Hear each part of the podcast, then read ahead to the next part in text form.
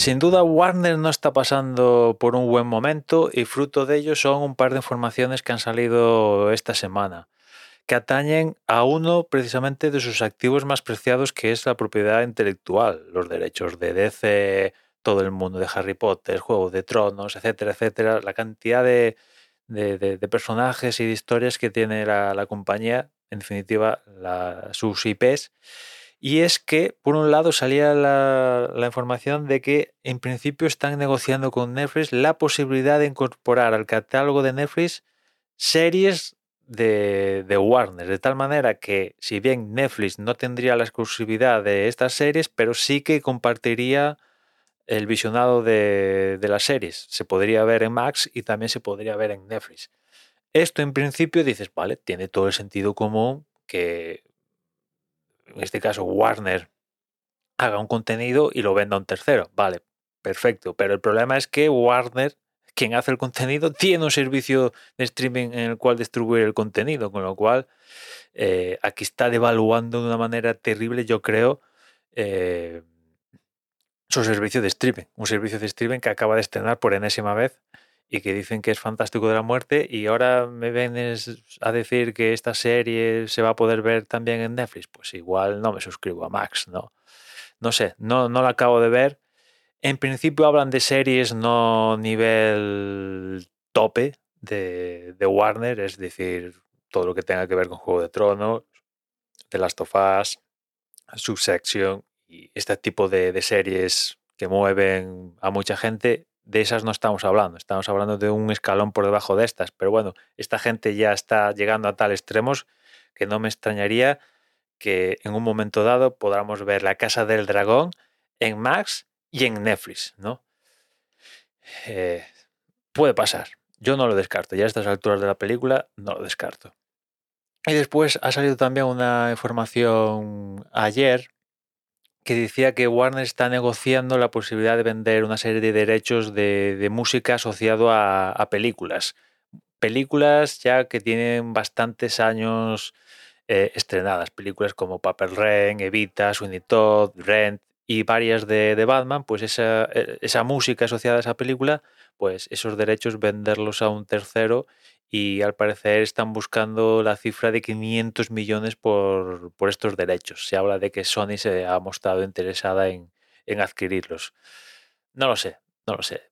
Todo lo que sea mm, deshacerse de, derechos, de tu propiedad intelectual, teniendo plataformas propias donde sacarles provecho, mm, lo encuentro un poco sin sentido. Si no tuvieras plataformas a las cuales sacarle rédito, pues te digo, pues ya estás tardando, ¿no? Eh, por ejemplo, es lo que hace Sony, de hecho, ¿no? O sea, Sony no tiene plataforma de streaming y lo que hace es Spider-Man y demás historias es venderlas a Netflix, Disney, quien pase por la esquina con billetes, ¿no?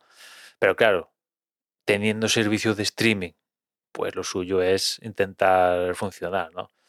En fin, ya, os dije que, tal como está los, esto de los servicios de streaming a día de hoy, más de uno, más de uno, más de una compañía desearía no tenerlos porque acaban, se acaban convirtiendo en un fullón, ¿no? Salvo Netflix, yo creo que el resto, si me apura, bueno, salvo Netflix, Amazon, pero el resto, Disney, la propia Warner y alguna más, yo pondría... Mm, la mano sobre el seguro, si, le ofrecieran la posibilidad de, mira, os quitamos los servicios de streaming y operáis como antes de que explosionara esto de los servicios de streaming, yo creo que aceptarían con los ojos cerrados porque al final es un es un come-come importante de, de, recursos y el retorno no está siendo tan claro, ¿no? En fin, no sé lo que va a pasar, pero esto pinta mal para Warner, ¿no?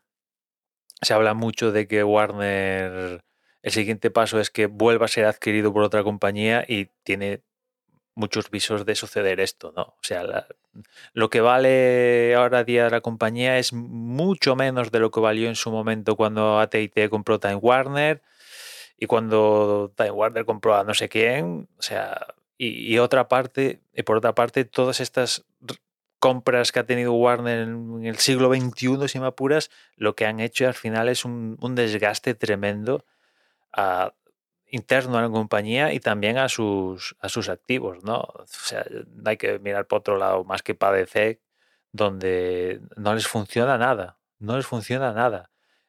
No les funcionó Sazan 2, vale, dices, bueno, igual Sazan 2, personaje no era un top one. Bueno, ahora se estrena The Flash, que es un top one, y se ha dado el hostiazo tremendo en el primer fin de semana de, estreno.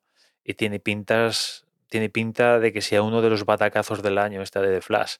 A ver si con Aquaman 2 a finales de año, porque Aquaman 1 sí que recaudó más de mil millones, recuperan algo, pero si, si DC no funciona, pues imagínate otras cosas, ¿no? También el Animales Fantásticos tampoco acabó de funcionar, aparte pasó lo de Johnny Depp, Ezra Miller, bueno, es que tienen una cantidad de follones tremenda y y, pocos pelotazos están teniendo, ¿no? Pocos, muy pocos pelotazos están teniendo en, taquilla, ¿no?